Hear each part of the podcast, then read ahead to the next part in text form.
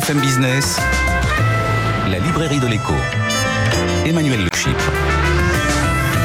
Bienvenue dans la librairie de l'écho, l'émission de BFM Business qui vous offre chaque semaine le meilleur de la littérature économique. Alors évidemment, pas d'émission sur les livres sans auteur, ils seront nos invités dans la première partie de l'émission et puis vous retrouverez euh, nos chroniqueurs, Benaouda Abdelhaim, notre globe-trotter, euh, Claire Sergent, notre bibliothécaire cette semaine et puis nos critiques, Jean-Marc Daniel, Christian euh, Chavagneux. On démarre tout de suite avec nos auteurs, sachant que euh, vous n'oubliez pas notre compte Twitter et notre page Facebook.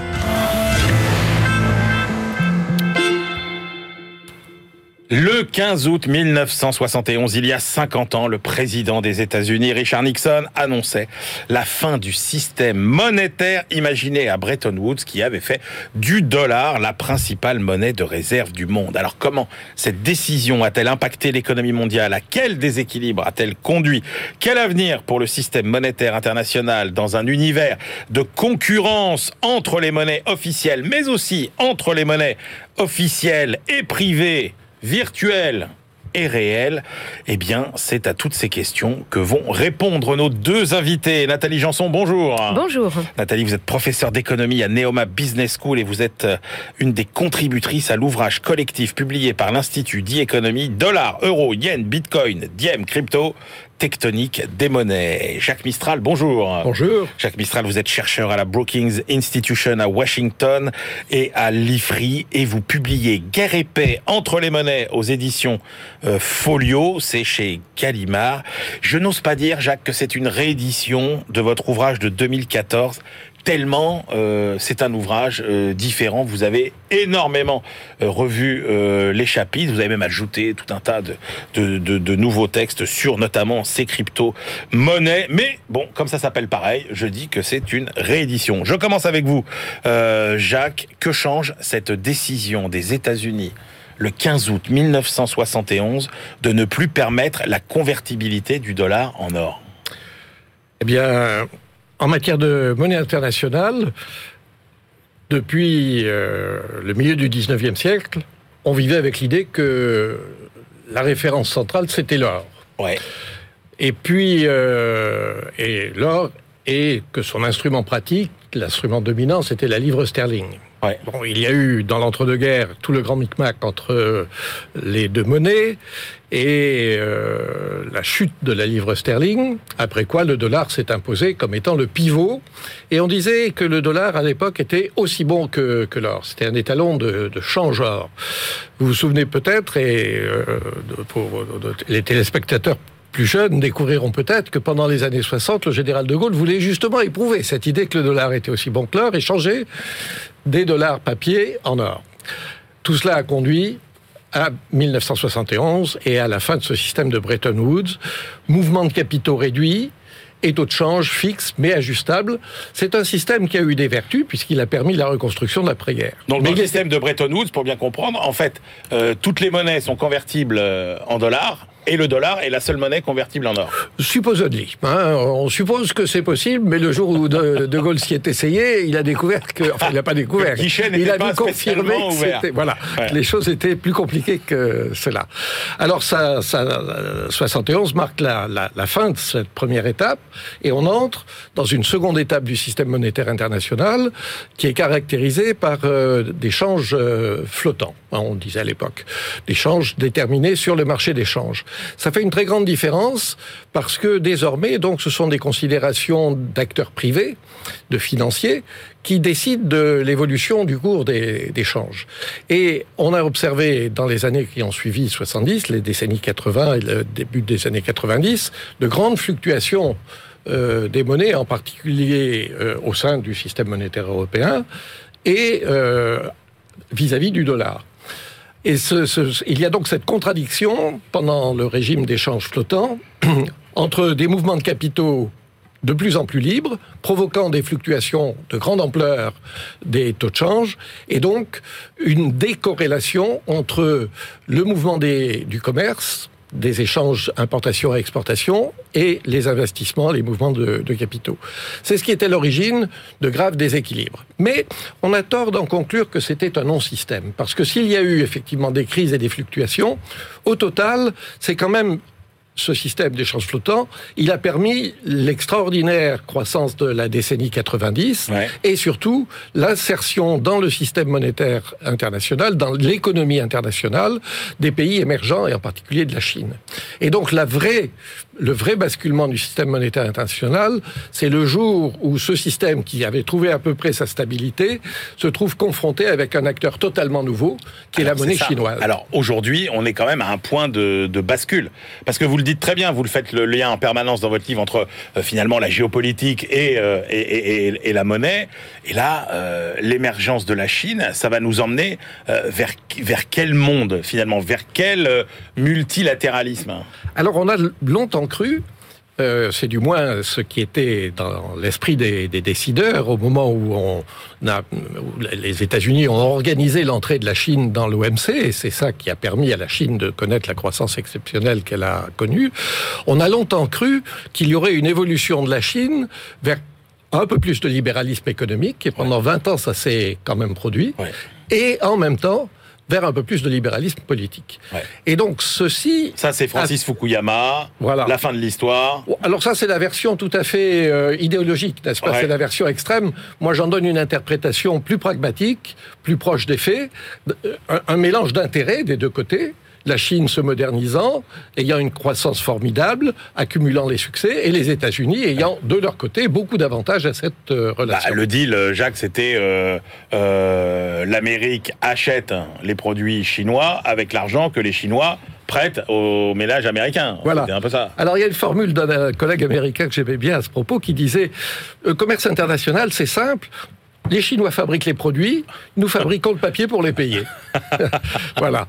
Alors ça, cette époque-là, malheureusement, et c'est en cela que vous avez raison de faire euh, référence à la géopolitique, cette étape-là, la troisième depuis la guerre d'une certaine manière, cette étape-là, elle-même est terminée avec l'arrivée au pouvoir du président Xi Jinping, qui a tout à fait abandonné l'idée de ses prédécesseurs que la Chine devait rester modeste sur le plan international, devait veiller à être euh, euh, bien avec ses voisins de la zone euh, euh, Asie-Pacifique, euh, Xi Jinping a développé une posture politique très différente. Et le paradoxe de la situation dans laquelle nous vivons, c'est un paradoxe qui, n'a pas d'équivalent dans l'histoire, c'est qu'il y a potentiellement deux rivaux prêts à, rentrer dans une sorte de guerre froide, hein, on le voit de mmh. plus en plus, deux énormes superpuissances qui sont non seulement prêt à se faire une guerre froide, mais en même temps étroitement lié par des intérêts économiques que résumait le double flux du commerce et du papier. Alors sur le plan monétaire, ça donne quoi? C'est-à-dire, est-ce qu'on va dans un monde euh, grosso modo tripolaire avec euh,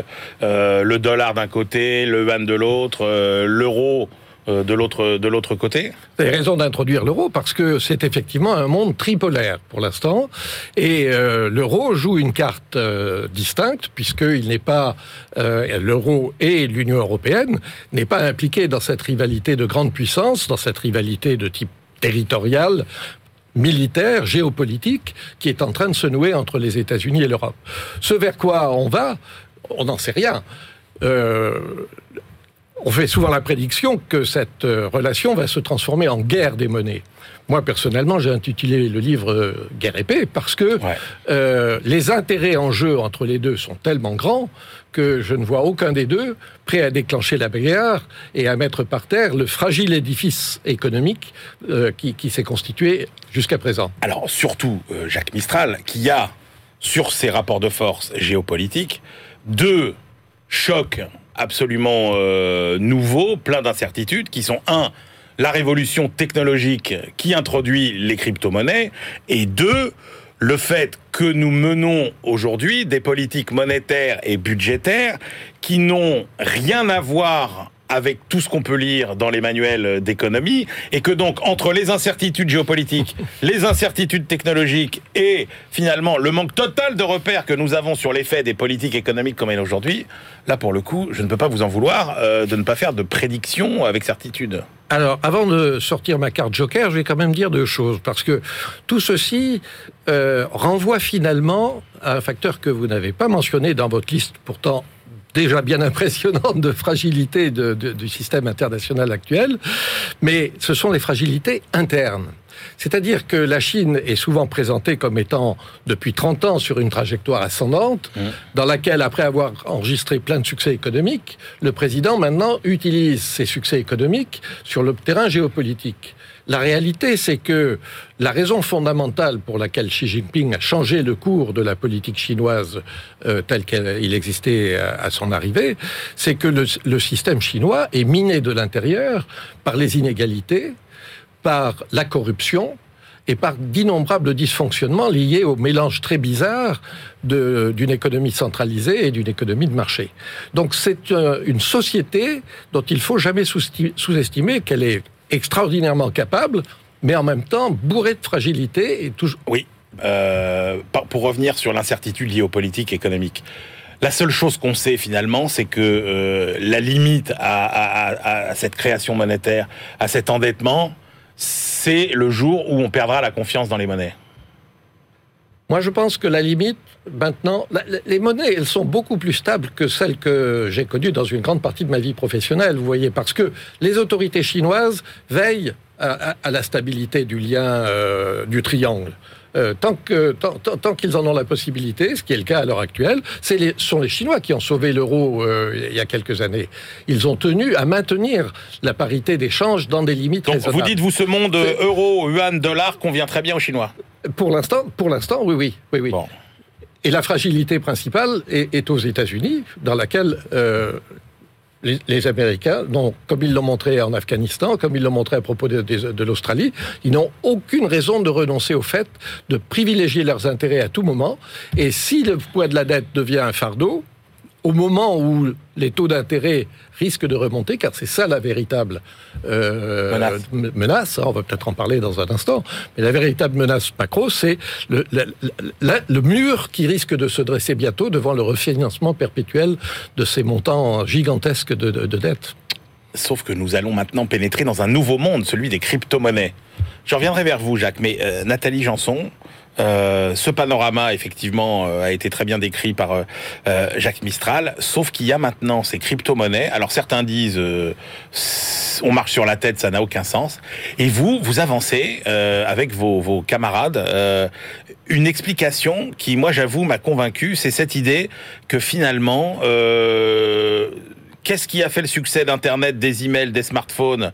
C'est leur commodité euh, liée euh, à l'informatisation. Eh bien, forcément, parce qu'elles sont pratiques et commodes, les crypto-monnaies vont prendre une place fondamentale dans l'économie de demain. Oui, oui, tout à fait. C'est-à-dire que là, dans le livre, l'idée, c'est de faire comprendre que la, monnaie, c'est effectivement un, des endroits où l'informatisation euh, a aussi des conséquences. Et euh, elle en avait déjà avant, hein, mais elles étaient moins visibles et moins radicales surtout, puisque de toute façon, on utilise tous des moyens euh, assez dématérialisés pour payer.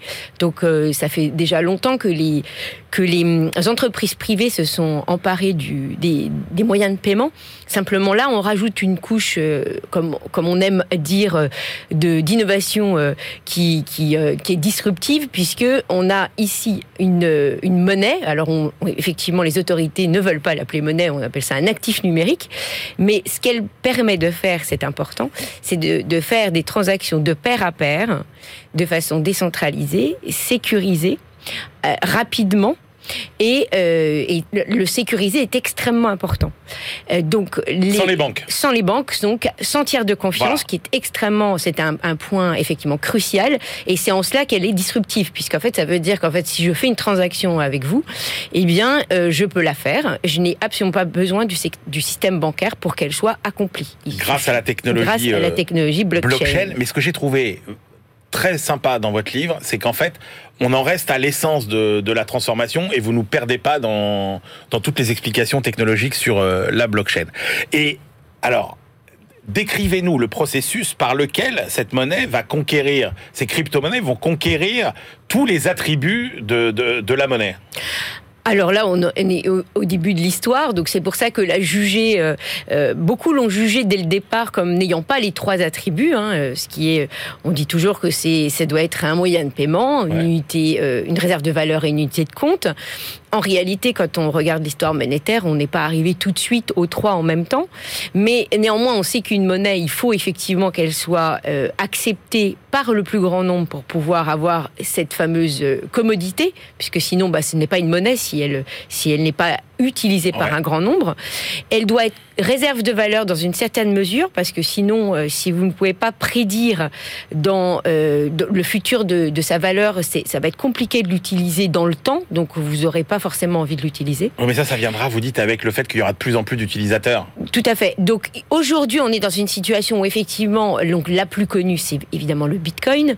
C'est euh, celle qui fait le plus parler d'elle. C'était la première à entrer sur ce marché. C'est la première aussi à avoir permis ces transactions hautement sécurisées pair à pair, de façon décentralisée et sans tiers de confiance, euh, où en fait on pouvait s'assurer qu'une transaction, quand j'effectue une transaction, elle est unique et elle est euh, inviolable. Mais les sceptiques vous diront euh, quand même derrière les monnaies traditionnelles, il y a un État à qui euh, forcément on fait confiance. Là, on se dit euh, à qui on, fait confiance. Alors, il faut savoir que, le, Bitcoin, il est né un peu comme un, comme un contre, au contre-courant et une réponse à, la, à la crise de 2008. Hein. C'était, l'intention de, de ce groupe qu'on appelle Satoshi Nakamoto. On ne sait pas bien euh, qui, qui sont ces développeurs derrière, mais en tout cas, une chose est certaine, ils voulaient être en rupture avec le système existant parce qu'ils estimaient qu'il était trop centralisé, trop pyramidal et que c'était la crise de 2008 était en fait un signe qu'en fait il était arrivé le, côté pyramidal était arrivé à son bout. On pouvait pas aller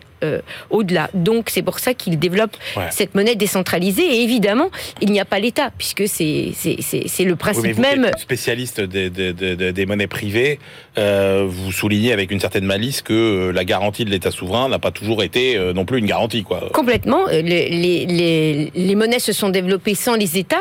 Les États n'ont pas toujours été à l'origine de la monnaie, puisqu'en fait la monnaie vient simplement résoudre des problèmes économiques très clairs. Alors, est-ce que vous pouvez nous faire une typologie des rapides, des, crypto-monnaies Alors la typologie aujourd'hui, en tout cas, la principale c'est le Bitcoin et, vous avez plusieurs euh, euh, services on va dire euh, qui, qui vont caractériser ces crypto-monnaies. Alors ce qui caractérise le Bitcoin Bitcoin, c'est effectivement la, la, qualité de sécurité de, euh, de son architecture qui est assurée par ce qu'on appelle euh, la preuve de travail, c'est-à-dire qu'en fait, les, les, ceux qui, qui vont valider les transactions. on dit le Bitcoin, euh, ça, ça utilise trop d'énergie, c'est pas assez efficace en termes de capacité de transaction. Tout à fait. Est-ce que c'est has le Bitcoin finalement? Non, le, Bitcoin n'est pas encore has parce qu'effectivement aujourd'hui vous avez des, des nouveautés, en tout cas vous avez des innovations pour essayer de pallier à ces défauts, notamment euh, le, nombre de transactions effectuées par euh, seconde,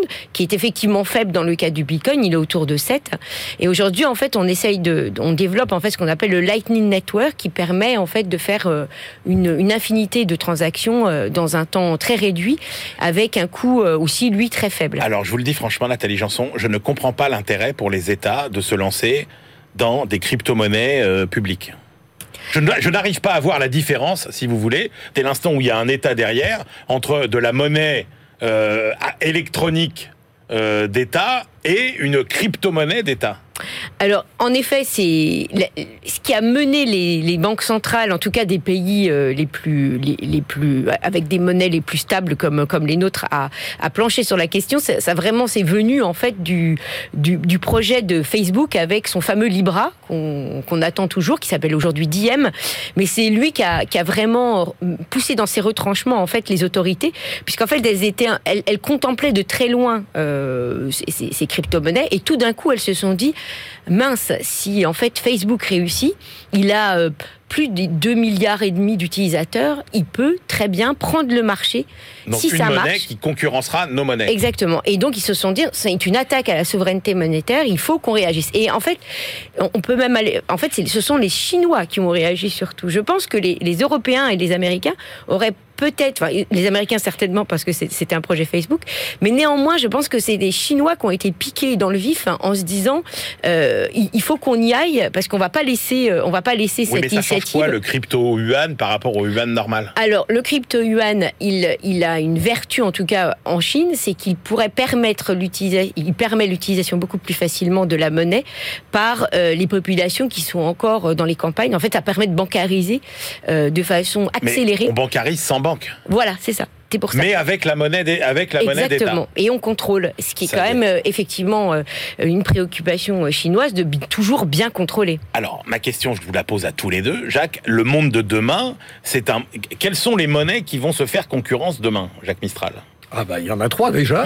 Hein? Bon, sont les trois acteurs oui, principaux. Mais alors les crypto-monnaies, vous, comment elles les trois acteurs principaux comment elles se font et de place loi dans tout ça? Alors après, euh, je, rejoins tout à fait ce qu'a dit Nathalie Janson, c'est-à-dire que le Bitcoin et ses semblables, euh, ce n'est pas de la monnaie, et ça ne sera pas de la monnaie, pas pour des raisons technocratiques, pas pour des raisons théoriques, mais parce que c'est un actif financier qui euh, a une, valeur intrinsèque, lui, contrairement à la monnaie dont la valeur est, est, faciale, il a une valeur intrinsèque qui est déterminée de manière purement spéculative. C'est si on est bien élevé, on dit que c'est une pyramide de Ponzi qui fait la valeur de, de, de, des placements en bitcoin. Euh, si on est plus euh, vulgaire, on dit c'est une arnaque. Hein et donc tous ceux qui vendent avant que ça se retourne s'enrichissent sur le dos de ceux qui détiendront les bitcoins euh, au dernier moment. Donc le bitcoin n'en fait pas partie. Le Libra, je suis en revanche d'accord tout à fait avec ce qu'a dit Nathalie Janson, c'est un projet du tout autre envergure. C'est vraiment la traduction dans la réalité du business euh, du, du 21e siècle des propositions de, de, de Hayek sur la privatisation des monnaies. Donc ça, ça a une signification euh, très lourde. Et surtout, l'immense différence entre les deux, c'est qu'avec Facebook, euh, l'entreprise et la fondation qui abriterait Libra ou Diem ont déjà le public nécessaire pour surmonter toutes les difficultés liées à l'introduction d'une nouvelle monnaie, c'est-à-dire mmh. les effets de réseau. Vous avez du jour au lendemain des milliards, de, des millions d'utilisateurs et vous êtes capable de faire fonctionner votre affaire. Alors, Donc le Libra et candidat potentiellement.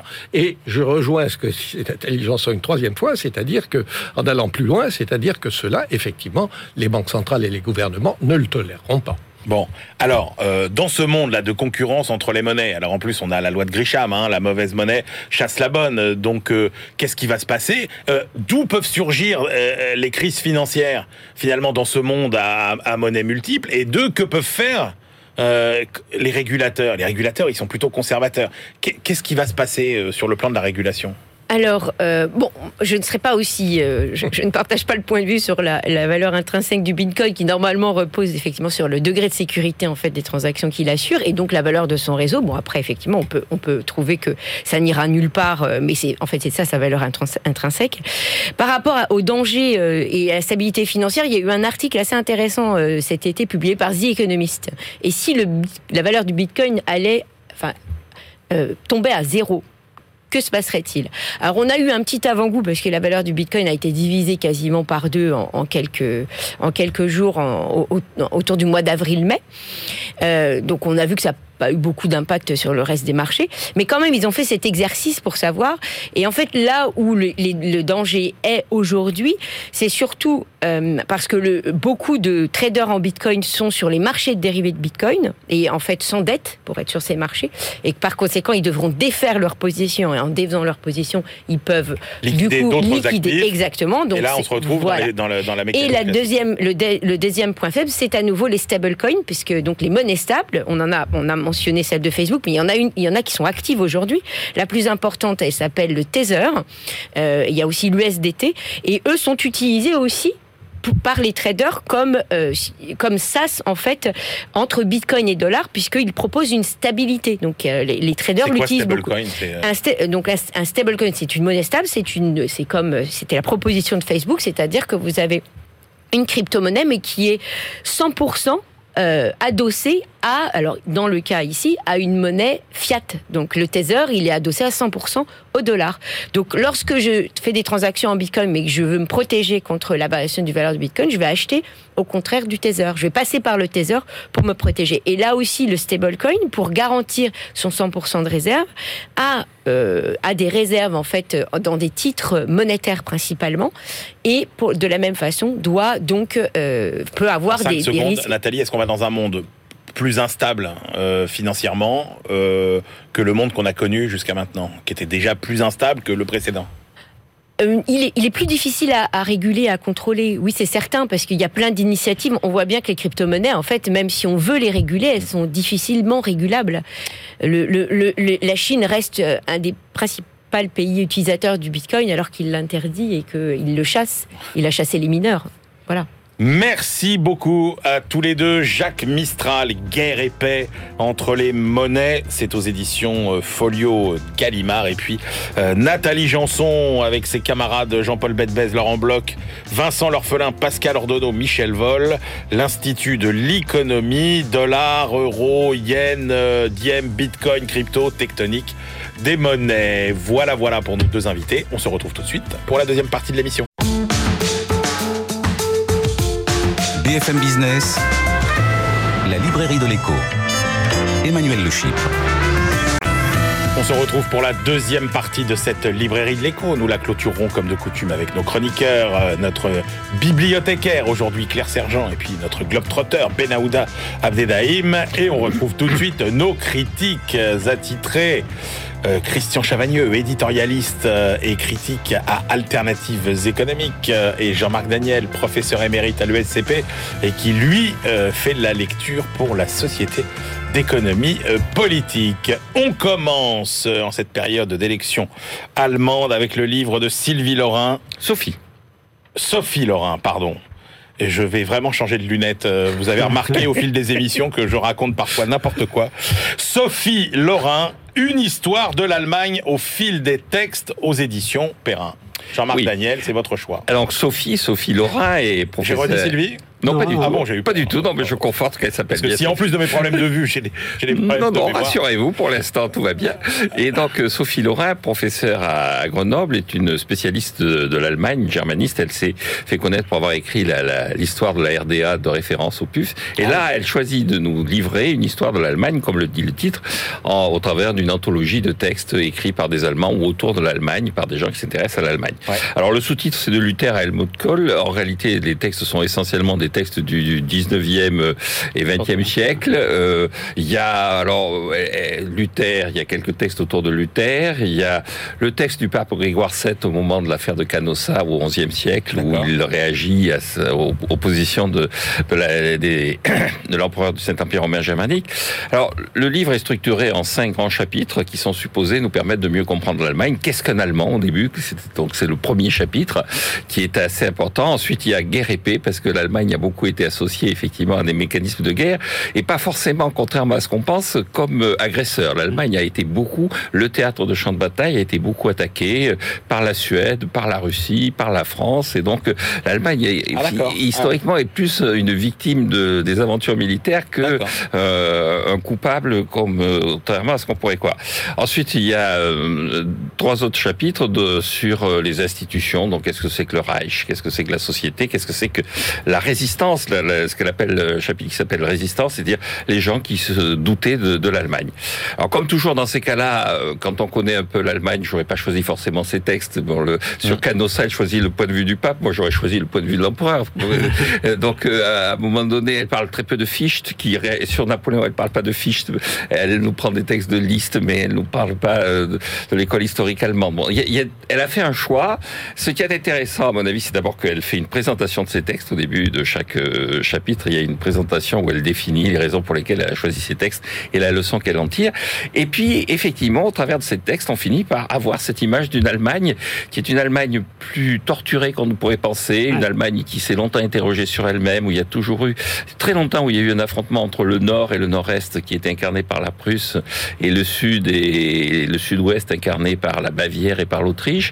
Et donc c'est c'est un pays qui est un pays qu'elle rend assez attachant et, et- et un pays complexe qui mérite d'être d'être étudié indépendamment des caricatures qu'on a sur lui. Donc c'est un livre que je trouve utile et intéressant en ces périodes où on parle beaucoup effectivement de l'Allemagne. Christian Chavagneux. Bah, je vais être assez rapide parce que dans la librairie de on est dans la librairie de l'Écho, il y a trois lignes d'économie dans ce livre. Donc moi qui suis pas un spécialiste de l'Allemagne, j'avoue que cette approche très culturelle et politique de l'Allemagne, bon, c'est un peu loin de, de, moi, je pense de beaucoup de ceux qui, qui nous écoutent.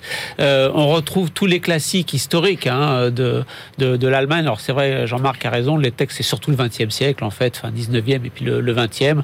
Voilà, comment le SPD euh, a eu du mal à voter les crédits, mais finalement a voté les crédits de la Première Guerre mondiale. Euh, L'humiliation euh, exprimée par le président de la République allemande en 1918 du traité de Versailles. L'entre-deux-guerres, on a des textes des nazis, on a la guerre froide, le mur de Berlin, et on va jusqu'à la réunification. Donc le dernier texte, c'est 1990. C'est un peu loin pour nous permettre, de, en nous plongeant dans les textes, de comprendre un petit peu la situation économique ou politique euh, actuelle. Donc un livre surtout très... Pourquoi ce choix d'ailleurs de s'arrêter en 1990 bah, parce que c'est une histoire, donc oui, euh, on est trop dans le contemporain. Et ça arrête Helmut Kohl pour pas mettre en jeu les, les, personnages, exact. et, et les acteurs du moment. Ouais, Jean-Marc l'a bien dit, le, le, le, ce que fait l'autrice, c'est que euh, avant chaque texte, elle nous dit voilà, ce texte est important, voilà pourquoi, et voilà les idées fortes que vous trouvez dedans. Et moi, enfin, je suis toujours troublé par ce genre de, de livre parce que une fois que vous avez ça, vous avez l'essentiel. Quand vous avez le texte derrière, vous ne faites que relire en moins bien ce que l'auteur qui est spécialiste nous a déjà dévoilé. Alors, votre choix, Christian, c'est une biographie. Oui. Celle de Cornelius Hertz, écrite par Jean-Yves Mollier. C'est aux éditions du Félin. Ah, c'est un fils d'immigrés allemands qui vient en France, donc on reste dans, dans, la même thématique. Du coup, il est né à, à, Besançon, il va avoir la culture française, et puis ses parents vont décider d'immigrer aux États-Unis, et donc il va être biculturel, France, euh, euh, Amérique, États-Unis. Et euh, jusqu'à, jusqu'à, on va dire, l'équivalent de son bac, c'est quelqu'un qui a une vie à peu près normale. Et à partir de là, tout va Alors juste, changer. il est né à quelle époque euh... Alors on est en, en, plein troisième République pour ce qui est de la France, donc on est dans la deuxième moitié du. Il est né en 1845. Il est un, voilà, votre question précise. Okay. On, est, on est la deuxième moitié du, du 19e siècle. D'accord. Et à partir du moment où euh, il va avoir son bac, là, tout, tout va se déliter. C'est quelqu'un qui a vécu qu'une cinquantaine d'années, mais alors quelle vie pour tout ce qui va suivre. Il veut éviter la guerre de sécession, la conscription de la guerre de sécession. Donc, il va continuer ses études en Europe. Il veut être médecin. Très bien. Sauf que son père perd un petit peu. Son père est un entrepreneur. Ça marche moins bien. Il a plus le soutien financier de son père. Donc, bah, il a du mal à continuer ses études. Le voilà à Paris, à travailler dans une pharmacie et à se marier avec une jeune demoiselle dont on s'aperçoit très très vite que ce qui l'intéresse, à part de coucher avec elle, c'est de récupérer son argent. Euh, elle va mourir de la tuberculose quelques années après. Il va s'en moqué complètement. Il a voulu échapper à la guerre aux États-Unis. Voilà la guerre 1870 en France. Il y participe petitement, mais jusqu'à la fin de sa vie, il dira qu'il aurait été un héros de guerre dans la guerre 1870. Le voilà comme interne des hôpitaux de Paris, dans plusieurs hôpitaux, entre les histoires de fesses et les histoires d'argent, et finit radié. Donc le voilà reparti aux États-Unis, et il a de la chance parce que quand il arrive aux États-Unis pour retrouver ses parents à Chicago, la ville vient de brûler. Et donc il va voir la mairie et dit Ah bah mon cabinet médical a brûlé. Et puis il y avait mon diplôme de médecin, donc j'ai besoin d'une indemnisation. Tu récupères l'indemnisation de la, de la mairie de Chicago, il lance son cabinet médical, ça marche plutôt bien, parce qu'il souhaite des gens riches, et puis une ou deux fois il a quelques succès, mais il est passionné par l'électricité. Le voilà chez Thomas Edison en train de lui dire, je vais développer vos brevets en Europe. Il revient en Europe. Alors on va dire euh, c'est un homme d'affaires ou c'est un entremetteur. L'auteur nous dit du côté États-Unis on va dire que c'est un lobbyiste. Du côté français on va dire il fait du trafic d'influence pur et simple. C'est pas vraiment un entrepreneur, c'est quelqu'un qui met en relation ses réseaux et donc il a des réseaux immenses du côté des chefs d'entreprise, du côté de la vie politique française et il va se retrouver. Et c'est pour ça qu'il m'a passionné. C'est dès que vous êtes occupé du scandale de Panama, vous croisez le nom de Cornelius. Ah mais c'est un escroc votre Cornelius Hertz là. moi je pense. Moi c'est Thomas Edison à moment donné dans le livre. Alors, lui demande mais qui est ce Cornelius Hertz? Et il répond c'est un escroc. Donc, donc moi aussi, je pense que c'est un escroc. Donc l'affaire du scandale de Panama, on va s'apercevoir que cette société qui est en train de creuser le canal de Panama, qui n'était pas dans une, une, situation financière très florissante, va avoir le droit de lever l'épargne publique en France, autorisée par l'Assemblée nationale. On va s'apercevoir qu'une bonne partie des députés ont été achetés par deux personnes, Jacques de Renac, le banquier, et Cornelius Hertz. Évidemment, pour échapper à la justice, le voilà qui fuit à Londres. La justice française va essayer de le récupérer. Les Anglais ne vont jamais nous le donner. Et il va mourir dans des conditions assez atroces parce qu'il est victime d'un gros diabète. Le polémiste Henri Rochefort a cette expression odieuse, il l'a appelé le grand sucrier, parce qu'il il va, mourir d'un diabète terrible en Grande-Bretagne. Et vous avez donc dans ce livre tous les détails de la vie de Cornelius Hertz. Eh ben, des dents. Alors, euh, c'est le mot détail qui est important dans ce que vient de dire, ah, indépendamment de la description que vient de faire Christian de, la vie de ce personnage, qui est effectivement ce que raconte le livre. Mais alors, on se noie dans énormément de détails. Le livre hésite. À un moment donné, à la fin, donc, le, l'auteur dit cette vie est un roman. Et effectivement, c'est une vie qui est un roman, mais il aurait dû le traiter comme un roman. Et il nous assomme de détails. Euh, il, nous dit, il, nous dit, combien gagnaient les professeurs qu'il avait quand il était en sixième ou en cinquième. Il, sur chaque personnage. Jean-Marc admirait la performance d'avoir autant de détails sur un oui, qui a autant menti, autant dissimulé, autant falsifié. Oui, d'ailleurs, il nous dit voilà, ma source c'est ça, ma source c'est ça et tout ça. Et il, nous traite comme si on était des, des membres d'un jury de thèse, alors qu'on est des lecteurs qui s'attendent à vivre un roman. Parce que ce personnage est un escroc, effectivement, Thomas Edison le dit, c'est un escroc. Ce personnage est un mythomane. Ce personnage est décrit aussi, alors c'est un aspect un peu étrange du livre, comme euh, euh très assoiffé sur le plan sexuel, donc il a besoin en permanence d'avoir euh, des femmes à portée, à portée de main, si je puis me permettre cette expression. Et donc, c'est un personnage qui n'est pas très sympathique. Non, pas vraiment. Non, qui est pas vraiment, euh... qui est pas vraiment antipathique. Il y a des moments où on se dit qu'il est un peu victime du sort quand même quand il. Euh, donc euh, Christian l'a dit, il s'installe à notre. Non mais Christian, il est fasciné par les escrocs. oui, oui, il s'installe. Le dernier livre, ce n'est que ça. Et je pense qu'il a. En fait, il a choisi ce livre parce qu'il a le regret de ne pas l'avoir mis. C'était pour voir si j'aurais bien fait de le mettre ou pas. Mais c'est pas tout à fait dans, dans la ligne de mes escrocs. Quand il se réfugie en Autriche pour euh, pour fuir donc aux États-Unis la guerre de sécession, il arrive à être en Autriche. C'est le moment où l'Autriche et la Prusse se font la guerre. Alors il s'en va, il se réfugie en France, et à ce moment-là, la France et la Prusse de nouveau se font la guerre. Il y a une espèce, et donc je crois que c'est un personnage qui est fondamentalement. En fait, c'est un pleutre euh, rattrapé par l'histoire. C'est un personnage assez pathétique, qui est une espèce de mythomane, doublé d'un escroc je suis pas sûr que euh, il mérite un livre aussi épais et euh, autant d'attention. on n'avait rien, on n'avait rien, avant, mais bon, donc il aurait de référence. Je, je, pense que l'auteur aurait pu nous faire un livre beaucoup plus court et beaucoup plus romanesque à partir d'un personnage qui effectivement est un escroc assez pathétique Rendons et assez étrange. à la somme de travail quand même. Oui, bien absolument. Ah, ça, ça. et il y a un effort. La, la, langue est assez agréable. Malgré les détails, la langue n'est pas universitaire. La langue est assez agréable, donc ça se lit quand même assez agréablement, mais on se perd un peu dans les détails. Bon, merci beaucoup messieurs. Allez, on retrouve euh, Claire Sergent, notre bibliothécaire du jour, qui va nous replonger dans la lecture d'un ouvrage qui nous a beaucoup occupé. Euh, Jean-Marc, certainement, Christian aussi, l'économie politique de Raymond Barre. Ah, bah évidemment. Voilà. C'est pas on que le ça nous a beaucoup occupé, ça nous occupe encore. C'est un, c'est un livre éternel. BFM Business, la librairie de l'écho. Les livres d'hier et de demain. Bonjour Claire, euh, journaliste à la rédaction de BFM Business. Alors, euh, elle a choisi Claire cette semaine pour nous faire voyager dans le temps, de nous ramener euh, moi, euh, Jean-Marc Daniel, à nos années d'étudiants. Voilà, puisque Claire, vous avez choisi le manuel culte de nos années d'économie à la fac, le manuel de Raymond Barre, économie politique. Effectivement, moi je n'ai pas eu la chance d'apprendre l'économie avec le manuel de, C'est gentil de, nous rappeler Raymond que vous êtes beaucoup plus jeune que nous. Mais pourtant, il vole des tours, parce que c'est quand même toute une génération qui a appris l'économie. Et, Emmanuel, vous avez encore aujourd'hui plein de choses à m'apprendre euh, sur, euh, sur l'économie. Oui, effectivement, Mais c'est plus la peine, puisque vous avez lu l'économie politique de Raymond Barre aux éditions Thémis. Rappelez-vous, cette couverture blanche avec euh, petite balance rouge et noire. Oui, puis édition qui a été revue, recorrigée entre les cours qu'il a commencé à donné à Sciences Po dans les années 60 jusque, euh, jusque après euh, son passage par le, par le gouvernement. Alors, c'est ça qui est très intéressant. Parce qu'au départ, Raymond Barre, il se destine pas à l'économie.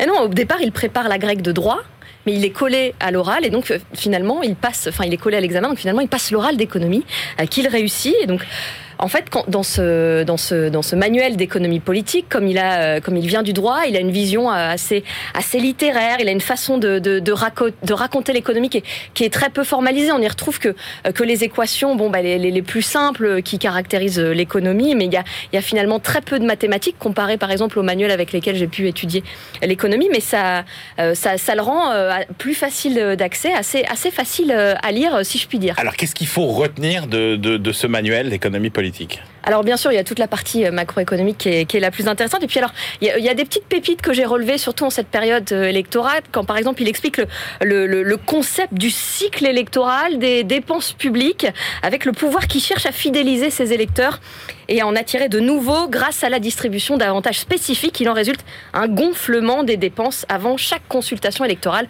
Et pour lui, c'est inévitable. Oui, parce que ce qui est très intéressant, c'est qu'en fait, au fil des éditions, euh, on suit aussi son parcours personnel. C'est-à-dire qu'au début, il est prof, il n'est pas du tout euh, politique, et puis après, donc, il y a tout un tas de réflexions qui sont ajoutées dans les éditions successives, qui sont nourries par son parcours politique. Effectivement, et là, la, dernière version qu'on a, euh, on a vraiment les, chiffres même de, l'économie qui vont jusque dans les, dans les années 90. Alors forcément, il y a une partie qui est particulièrement intéressante sur, sur la dépense publique. Il a d'ailleurs intitulé une section Les infortunes de la politique budgétaire. Il fait toujours un focus sur la France. Il reprend les propos de George Bush. Nous avons plus de volonté, de volonté que d'argent dans notre portefeuille. George Bush père. George Bush père, bien sûr, oui. Et euh, alors, il a, il a ces mots pour qualifier la tenue des comptes publics en France quand il était euh, Premier ministre et à la fois euh, ministre des Finances après le choc pétrolier et les dépenses qui se sont dégradées en 75. Il écrit Le gouvernement impose le respect des équilibres macroéconomiques et parvient à maintenir le déficit en dessous du seuil de 1,5%. Et ce sera la seule oasis de maîtrise des dépenses publiques. Il donne tous les chiffres. Ça s'arrête en, 96, en, 1996 où là on, dépasse déjà les, 4% euh, euh, du, du, PIB. Et il dresse ce constat, l'économie française souffre du poids excessif du secteur public où on parle là de 59% de la production nationale. Alors il donne des recommandations quand même. Hein, il dit qu'est-ce qu'il faut éviter quand on prend des décisions de politique économique. Oui, et on se dit que ce manuel il est toujours d'actualité. Il dit qu'il faut éviter une hausse indifférenciée des salaires dont on entend pourtant parler en ce moment dans ce contexte électoral. Une réduction du temps de travail, bon bah, euh, c'était déjà lui à l'époque le constat du passage des 40 aux 39 heures. Et puis ce qu'il faut faire, bon bah, baisser les dépenses, baisser les impôts sur le revenu, euh, réduire les, déficits et puis respecter les, euh, les critères européens des 3% de, de déficit. Voilà les leçons du meilleur économiste de France, comme le décrivait euh, Valérie euh, Giscard d'Estaing. Bah, merci beaucoup Claire Sergent pour ce voyage dans le passé. On retrouve tout de suite notre globe-trotteur, Benaouda Abdelhaim. BFM Business, la librairie de l'écho. Les livres d'ailleurs. Euh, Benaouda Abdelhaim, bonjour, cher Benaouda. Allez, on commence notre tour du monde, évidemment, par euh, notre voisin euh, allemand. Au-delà du merkelisme, qu'attendent les Européens de l'Allemagne après Madame Angela Merkel. Oui, les élections législatives ont lieu ce dimanche euh, en Allemagne. Euh, la doctrine du, merkelisme va, va, bientôt appartenir à, l'histoire contemporaine, euh, perdurer le cas échéant si l'on suit ce rapport que, que viennent de publier deux chercheurs du Centre européen ECFR, l'un à Varsovie et l'autre à, à, Berlin. le document s'appuie sur une douzaine d'enquêtes d'opinion, de sondages plutôt à travers les pays membres de l'Union européenne pour établir à quel point euh, la première puissance économique européenne est somme toute appréciée en tant que chef de file euh, politico-économique du bloc des 27. Euh, l'interprétation favorable de, ces enquêtes vaut tout autant en matière de politique économique et financière que sur le plan de la démocratie et des droits humains. au Portugal, en Espagne, aux Pays-Bas, au Danemark, je ne vais pas vous faire toute la liste, auprès des citoyens interrogés, la chancelière sortante est parvenue à positionner l'Allemagne comme, je cite, une force fédératrice. C'est très frappant à partir euh, de cette recherche, Angela Merkel recueille toujours un soutien substantiel, pluriel, euh, à tel point que nombre des Européens interrogés considèrent que sans elle, il y aurait eu plus de conflits dans le monde. Euh, et en dépit de toutes les dénonciations de la rigidité budgétaire allemande, avec la, règle constitutionnelle de l'équilibre des comptes publics, incarnée par, par les gouvernements successifs d'Angela Merkel, là aussi le soutien se révèle très important en Europe. C'est en Hongrie qu'il est le plus haut et en Italie le plus bas, mais même en Italie, le plus l'emporte sur le moins. Euh, mais autant le, leadership de, économique à la Merkel, euh, je cite encore, semble emporter l'adhésion comme nul autre, autant la crédibilité géopolitique de l'Allemagne apparaît en retrait lorsqu'il s'agit de traiter avec Washington, avec, Moscou, avec Pékin. ce n'est pas à Berlin que l'on pense. les auteurs évoquent même une marginalisation en la matière. Il y a là aussi une conviction majoritaire que l'âge d'or merkelien est dépassé, à moins, à moins que ses successeurs euh, osent sortir du statu quo que nous apprend la géographie des nouvelles dynamiques d'emploi en Slovaquie, Benahouda Alors c'est une étude de cas euh, cofinancée par euh, le Fonds européen de développement régional, très instructive sur la façon dont cette économie slovaque, qui a connu un essor tout à fait remarquable au début des années 2000, doit évoluer pour ne pas devenir prisonnière d'une d'un piège, celui du revenu intermédiaire, classique pour les marchés émergents qui n'arrivent pas à devenir eh des économies avancées. Alors comment passer d'une production euh, à faible valeur ajoutée vers un positionnement plus élevé euh, dans la chaîne de valeur. On a, appris un certain nombre de choses concernant la Slovaquie. Euh, ce sont les PME qui ont du mal, vraiment beaucoup de mal à monter en, gamme, alors qu'elles forment les trois quarts de, l'emploi dans, dans, le pays.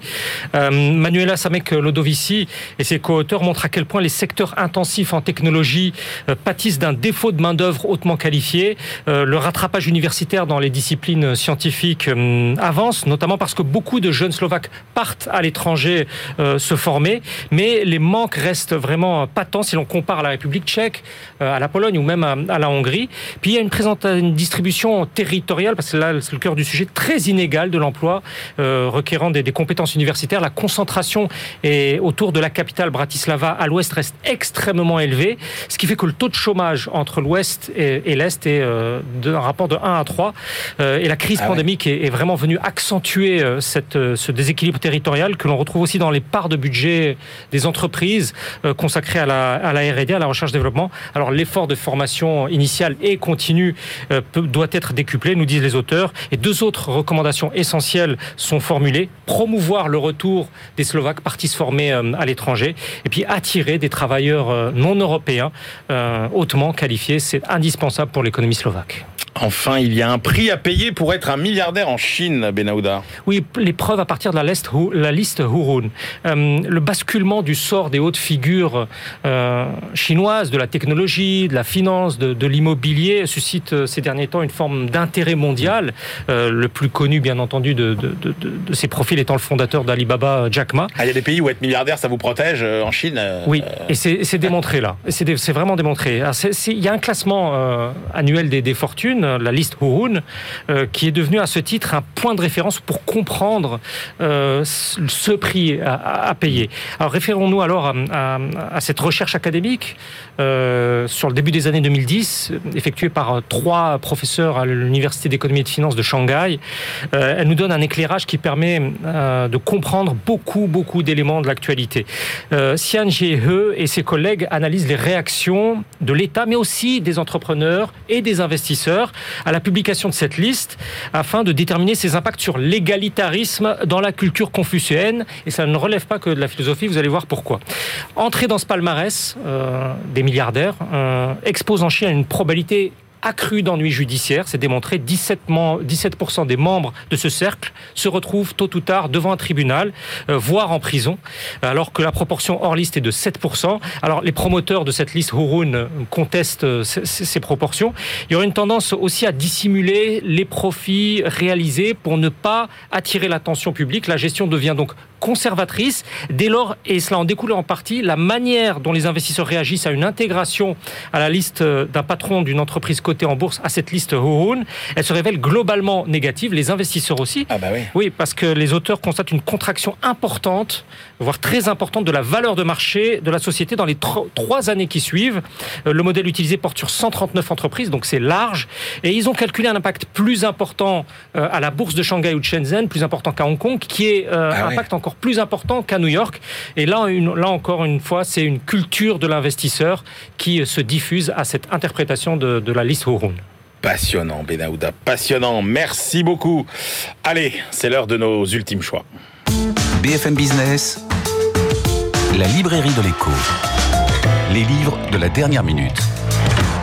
Christian Chavagneux, quelle est votre dernière sélection pour aujourd'hui? Si vous vous intéressez à l'histoire, vous savez que vous avez euh, le site de la BNF en France qui a deux, deux, deux sources importantes, Gallica en accès libre et Retro News. Retro News, c'est l'accès à la trois Bibliothèque nationale de France. La Bibliothèque nationale de France. Retro News, c'est l'accès à trois siècles de publications journalistiques. Alors là, l'accès est, payant, mais là, Retro News a décidé de faire l'inverse de ce qu'on fait tous, c'est-à-dire le papier passe généralement sur le web, le web passe sur le papier. Il lance une revue. Moi, j'ai voulu saluer cet effort méritoire de lancer une revue non pas avec des extraits de, journaux anciens, mais avec des spécialistes, des journalistes, des historiens qui vont commenter des, grands thèmes. L'un des thèmes qui est traité dans le numéro 1 qui vient de sortir, c'est les contaminations. Évidemment, on est très surpris de voir ces photos de gens avec des masques après la, grippe espagnole, d'apprendre que Jack London a fait une petite nouvelle pour expliquer que le monde pouvait disparaître après euh, un virus. Un excellent papier de François Jarry sur comment le mot pollution est rentré dans le vocabulaire euh, médiatique. Vous avez un petit dossier sur les crimes et délits aussi absolument délicieux.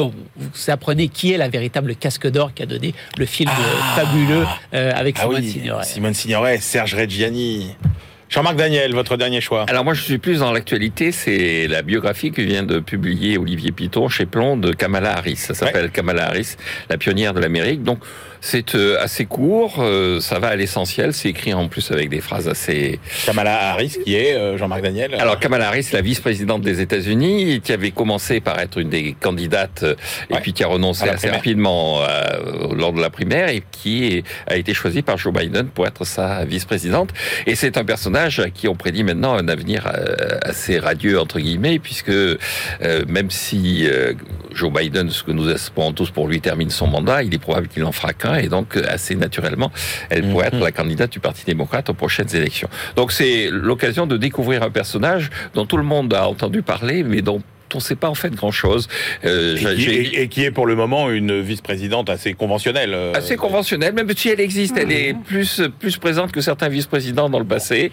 Et, puis bon, j'ai appris, j'avais oublié qu'elle avait vécu assez longtemps au Québec, et donc elle a une partie de sa culture qui est aussi un peu une culture française. Donc. Euh, Parfait. Et écoutez, moi je termine euh, avec euh, bon un livre euh, austère, mais dont vous devez absolument connaître l'existence parce que ça fait partie de ces usuels, de ces de ces guides, de ces livres pratiques sur un sujet devenu majeur, droit de l'arbitrage, théorie et pratique par Jalal Elad et Daniel Mingui.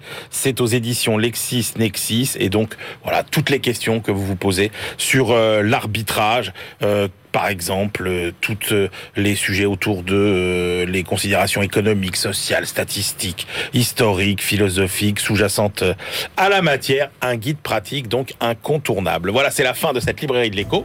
On se retrouve la semaine prochaine et d'ici là, bonne lecture.